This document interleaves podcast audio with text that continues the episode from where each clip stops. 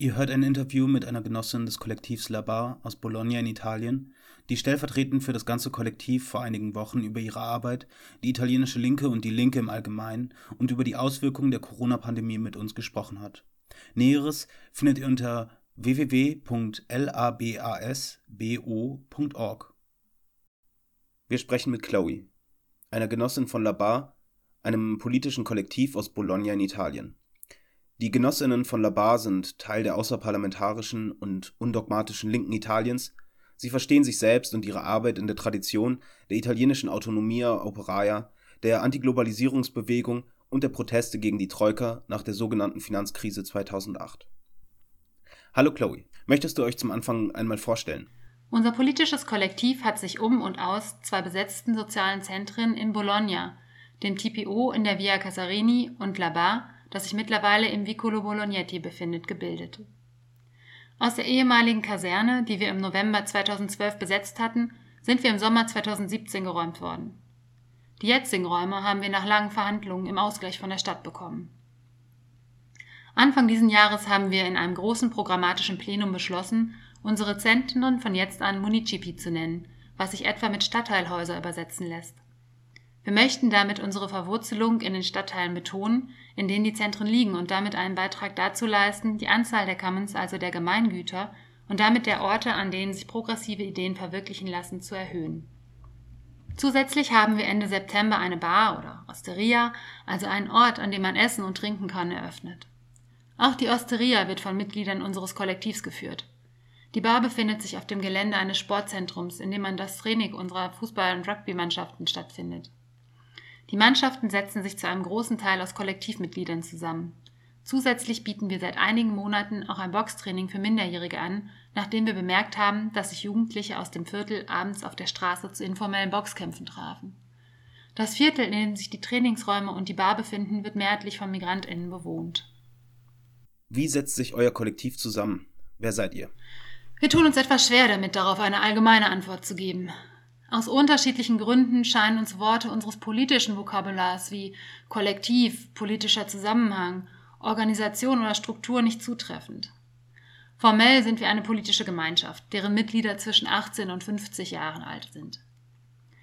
In den letzten Jahren sind vergleichs viele echte Bolognesi dazugekommen. Bologna ist eine Studierendenstadt und bis vor ein paar Jahren waren die meisten von denen, die durch langjähriges Dabeisein sozusagen den inneren Kreis der politischen Gemeinschaft bildeten, aus unterschiedlichen Gründen wie Studium oder Arbeit nach Bologna gekommen, jedoch nicht hier aufgewachsen. Die Mehrzahl der Kollektivmitglieder sind Studierende, die meisten zwischen 18 und 25 Jahre alt. Dadurch, dass das Kollektiv, das 2012 Labar besetzt hat, mittlerweile auch etwas gealtert ist, sind viele von uns mittlerweile mit der Ausbildung fertig und arbeiten. Durch die Gesamtlage auf dem italienischen Arbeitsmarkt, besonders für junge Leute, sind die meisten von uns prekär Beschäftigte. Dadurch, dass zwei Schwerpunkte unserer Arbeit in den letzten Jahren Arbeitskämpfe und Wohnraum waren, haben wir über die Zeit eine große Anzahl von Migrantinnen getroffen und kennengelernt, da viele Arbeiterinnen in den Branchen, in denen die Leute sich zur Wehr setzten, nicht aus Italien kommen und für Nicht-Italienerinnen der Zugang zum Wohnungsmarkt besonders schwierig ist. Man muss dazu sagen, dass der Wohnungsmarkt in Bologna auch durch die Universität und die vielen Studierenden mehr als angespannt ist. Einige der Leute, mit denen wir über die Jahre zusammen gekämpft haben, sind Teil unseres Kollektivs geworden.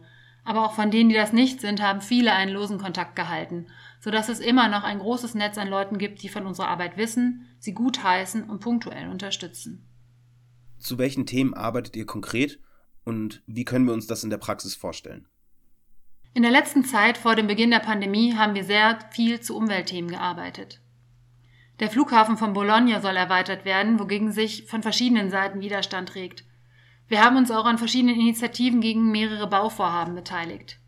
Viele dieser Initiativen befinden sich jedoch noch in der Anfangsphase. Wir haben uns bemüht, in den Comitati Ambientali, also Umweltkomitees, unsere Erfahrungen mit Selbstorganisationen aus anderen Kämpfen einzubringen. Unserer Erfahrung nach sind viele dieser Komitees sehr schnelllebig und wir haben uns bemüht, eine verbindlichere Organisierung zu etablieren und eine etwas konfliktbereitere politische Strategie vorzuschlagen, um über die üblichen Informationspolitik der Komitees hinauszuwachsen. In diesem Rahmen haben wir als Kollektiv und mit anderen Gruppen zusammen einige Aktionen des zivilen Ungehorsams und des aktiven Protests durchgeführt. Seit Jahren sind einige von uns in Basisgewerkschaften organisiert und natürlich hat der Lockdown die Situation vieler Arbeiterinnen nicht verbessert, sodass die Genossinnen und Genossen in Gewerkschaften trotz des Corona-Notstands weiter zu ihren Themen und Kämpfen gearbeitet haben. Wie erwähnt, arbeiten wir seit Jahren zu den Themen Migration und Wohnraum bzw. Unterbringung, was unsere Politik dadurch ungemein bereichert, dass wir mit unzähligen Leuten in Kontakt kommen. Wir haben uns als Kollektiv, viele von uns jedoch darüber hinaus auch persönlich stark eingebracht in das Seenotrettungsprojekt Mediterranea Saving Humans, was einen großen Teil unserer Kräfte beansprucht hat. Ich will an dieser Stelle eine Sache besonders hervorheben. Es besteht natürlich die dringende Notwendigkeit, das Recht von jeder und jedem, den eigenen Aufenthaltsort zu wählen und gegebenenfalls zu wechseln, zu verteidigen und in einer historischen Situation, nämlich der, dass sich das Mittelmeer gerade in einen Friedhof verwandelt, auch ganz konkret so viele Menschen wie möglich vor dem Ertrinken zu retten. Wir sehen jedoch einen erheblichen Mangel darin, dass es nicht gelingt, das Ganze auf eine große politische Bühne zu tragen. Mit wenigen Ausnahmen wie dem Fall der Open Arms und der Kapitänin Carola Rakete schaffen es die NGOs nicht, die italienische Regierung und Matteo Salvini mit seiner Politik der geschlossenen Türen für ihr Vorgehen international zu ächten. Dieses Ziel verfolgen wir zusammen mit anderen mit der Kampagne Mediterranea Saving Humans, die auf See wie ein Land gleichermaßen das Wort ergreift. Dadurch, dass wir konkret Seenotrettung betreiben, bekamen wir sehr viel Gehör. Um es konkret zu sagen, Nachdem einige unserer Genossinnen und Genossen von einer der ersten Rettungsmissionen zurückkamen, sind sie monatelang in unzählige Städte in ganz Italien gefahren, um bei Solidaritätsveranstaltungen und auf Podien zu sprechen, bei denen Gelder für die Seenotrettung gesammelt wurden. Dabei sind sie von Leuten eingeladen worden, die ganz und gar kein Teil einer linken Bewegung und mit unserer Art Politik zu machen oft nicht einverstanden sind. Von bürgerlichen Linken über katholische Wohlfahrtsverbände bis hin zu Priestern, die in der tiefsten italienischen Provinz Hilfe und Solidarität mit und für Migrantinnen organisieren. Großartigerweise ist es oft gelungen, daraus Allianzen und Bündnisse zu schmieden, die so vorher unvorstellbar waren. Wir arbeiten im Moment grob gesagt auf zwei Ebenen. Einmal bemühen wir uns, praktische Solidarität zu organisieren und Hilfsangebote in konkreten Fragen des täglichen Lebens für Migrantinnen zu machen. Auf der anderen Ebene können wir die staatlichen Angebote aus verschiedenen Gründen nicht völlig ignorieren. In den offiziellen Hilfsangeboten arbeiten viele junge Leute, die bei verschiedenen Trägern als Lohnarbeitende angestellt sind und mit deren Engagement die Mängel an Hilfsangeboten und Beratung für Migrantinnen kaschiert werden. Die meisten von ihnen haben, jedenfalls in der Emilia Romana, der Region um Bologna, eine tendenziell linke Weltanschauung. Auch viele von uns arbeiten in diesem Bereich. Wir haben im letzten Jahr viel Zeit darauf verwandt, diese ArbeiterInnen in ihren Bemühungen für mehr Mittel bei ihrer Arbeit und bessere Arbeitsbedingungen für sich selbst zu unterstützen. Jetzt das unvermeidliche Thema Corona. Möchtet ihr etwas zur Pandemie im Allgemeinen oder der Situation in Italien im Speziellen sagen? Diese Frage bringt uns ein bisschen in Schwierigkeiten. Wir sind keine VirologInnen oder InfektiologInnen, auch wenn einige von uns Ärztinnen oder Pfleger sind. Die letzten Monate haben jedoch wieder einmal gezeigt, wen es zuerst trifft. Insbesondere in den Fabriken, wo die Leute auf engem Raum zusammenarbeiten und dort, wo Umweltverschmutzung ein besonderes Problem ist, hat es besonders viele Infektionen und Opfer gegeben. Wir werden nicht vergessen, dass mehr als 800 Tote an einem Tag nötig waren, damit die Fabriken rund um Bergamo und Brescia geschlossen wurden. Wir können und dürfen nicht vergessen, was wir schon wussten. Es ist das Kapital, das uns schadet und ausbeutet, unsere Körper einsperrt und uns die Freiheit nimmt. Was haben die Anti-Corona-Maßnahmen für eure politische Arbeit bedeutet? Auf der theoretischen Ebene haben die Maßnahmen dazu geführt, dass viele von uns mehr Zeit hatten, sich zu bilden, zu lesen. Wir haben viel mehr Raum und Zeit für Diskussionen, die über Alltägliches hinausgehen und die großen Themen betreffen. Wir haben dafür auf Videokonferenzen zurückgegriffen, was keiner von uns so schön oder befriedigend findet wie die Debatten in großer Runde, was für uns aber auf einer organisatorischen Ebene sehr nützlich war. Ein großes Problem ist, dass wir unsere Zentren schließen mussten und damit unsere regelmäßigen Einkünfte eingebrochen sind, die uns viele Dinge ermöglicht haben. Eine alte Parole lautet, unsere Freiheit heißt Autonomie. Doch gerade jetzt merken wir, dass sie nicht an Aktualität verloren hat. Unsere finanzielle Autonomie als politisches Kollektiv, die durch die Einkünfte auf dem Getränkeverkauf und Eintritte gesichert waren, erlaubt es uns, uns nicht beeinflussen lassen zu müssen, von niemandem, Zusätzlich zur politischen Autonomie erhalten uns diese Einkünfte nicht selten auch die ganz konkrete Freiheit. Als politisches Kollektiv von Linken, die die herrschenden Verhältnisse nicht einfach hinnehmen, stehen wir wie Genossinnen überall auf der Welt unter einem gewissen Repressionsdruck. Unser Legal Team besteht aus einigen solidarischen Genossinnen und Genossen mit entsprechender Ausbildung, die ihr Wissen und ihre Fähigkeiten teilweise nur in den Dienst der sozialen Bewegung stellen. Um es konkret zu sagen, in den letzten Jahren haben sich unsere regelmäßigen Ausgaben für Repressionskosten, seien es Strafen oder Honorare, vervielfacht. Das ist eigentlich natürlich ein politisches Problem. Dessen ökonomische Komponente zu ignorieren können wir uns aber leider nicht leisten.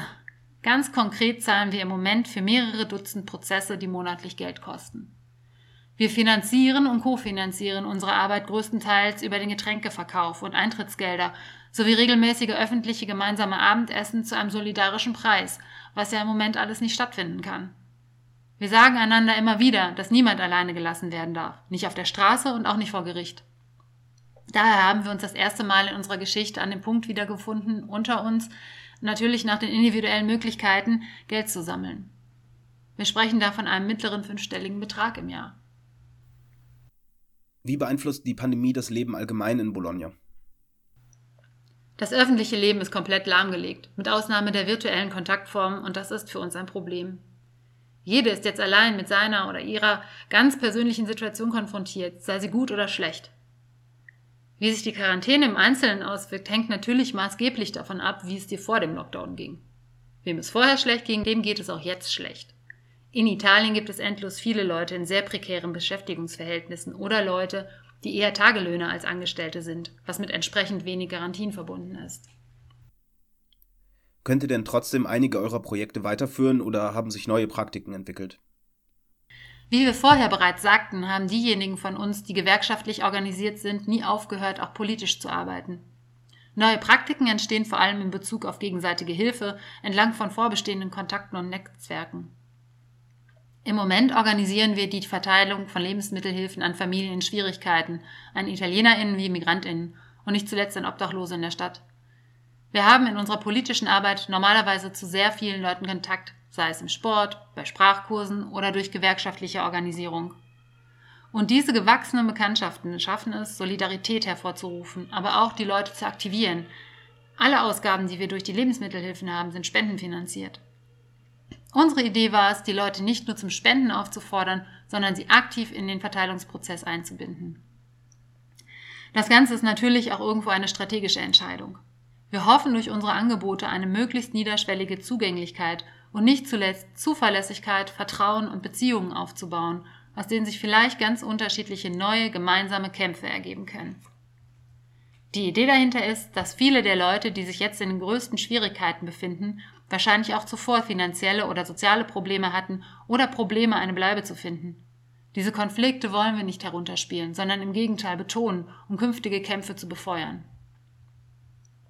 Wir glauben, dass angesichts der Abwesenheit des Staates diese Praktiken der gegenseitigen Hilfe eine Verwirklichung von solidarischen Netzwerken darstellen, durch die Beziehungen geknüpft und autonome Territorien geschaffen werden, in denen wir Gegenmacht aufbauen und uns als autonome politische Individuen organisieren können. Tatsächlich ist es auch schon mehrfach vorgekommen, dass offizielle und halboffizielle Stellen uns um Vermittlung gebeten haben, weil viele Leute uns glaubwürdiger finden als Institutionen. Wir möchten betonen, dass wir den Leuten, die für diese Institutionen arbeiten, nicht die Schuld daran geben, sondern den Fehler im System sehen. Wie geht es weiter? Was kommt nach dem Lockdown? Bevor irgendetwas anderes passiert, müssen wir die Mainstream-Rhetorik vom Alles wird gut und der Rückkehr zur Normalität als die Lüge entlarven, die sie ist. Die sogenannte Normalität ist Mitursache der Pandemie und jetzt schon ist ganz und gar nicht alles gut. Was wir erleben, ist Kontrolle, Einschränkung der Demokratie, Sonderrechte im Namen des Notfalls und nicht zuletzt wirft eine Wirtschaftskrise von bisher nicht gekanntem Ausmaß ihre Schatten voraus. Das ist bedauerlicherweise erstmal alles, was wir voraussehen können. Von eurer Seite gibt es Ideen, Vorschläge, Ratschläge, Fragen oder Bedürfnisse an eine internationale und internationalistische Linke? Eine der wichtigsten Lektionen, die wir von unseren zapatistischen Genossinnen und Genossen gelernt haben, ist, dass wir nicht so tun können, als hätten wir ein Heilmittel für die Welt oder ein Rezept, das überall funktioniert. Was wir tun können, ist von unserer Herangehensweise zu erzählen und unsere Praxis als einen möglichen Vorschlag einzubringen. Wir schauen mit großem Interesse auf die Kämpfe der Umweltbewegungen der letzten Jahre nördlich der Alpen und wir versuchen aus dem, was die Genossinnen und Genossen dort tun und kommunizieren, etwas zu lernen, es nachzuvollziehen und auf unsere eigene spezielle Situation anzupassen und anzuwenden. Nicht immer gelingt uns das. Gibt es noch etwas, das ihr den Hörerinnen und Hörern sagen wollt? Den sozialen Bewegungen in Italien geht es nicht gut. Die Genossinnen und Genossen verlieren in vielen Städten an politischem Spielraum, an Räumlichkeiten, nicht zuletzt an Aktivistinnen und Aktivisten. Dort, wo das nicht in diesem Ausmaß passiert, sind die Genossinnen und Genossen meistens sehr fest verwurzelt in den Nachbarschaften, Communities und den Orten, an denen sie leben. Wir denken an berühmte Zentren und Kollektive der italienischen Bewegungslinken wie Acrobax und Dynamo in Rom, die sozialen Zentren des Nordostens, Ascatasuna in Turin und nicht zuletzt an das Val de Susa. All diese Strukturen sind sehr verschieden voneinander, doch sie zeigen uns, dass es wertvoll ist, sich an den Orten, die man bewohnt und belebt, zu organisieren, um dort Selbstorganisation und Widerstand zu kultivieren. Das Interview mit den Genossinnen und Genossen von Labar haben wir bereits vor wenigen Wochen auf Italienisch geführt und dann ins Deutsche übersetzt. Mittlerweile hat sich die Situation in Italien ähnlich wie in Deutschland mehrfach geändert und es hat einige Lockerungen bezüglich des Lockdown gegeben. Was das für die politische Arbeit vor Ort bedeutet, bleibt abzuwarten. Aktuelle Informationen zur Arbeit des Kollektivs findet ihr unter www.labasbo.org. Aktuelle Informationen zur Arbeit des Kollektivs findet ihr unter www.labasbo.org labasbo.org.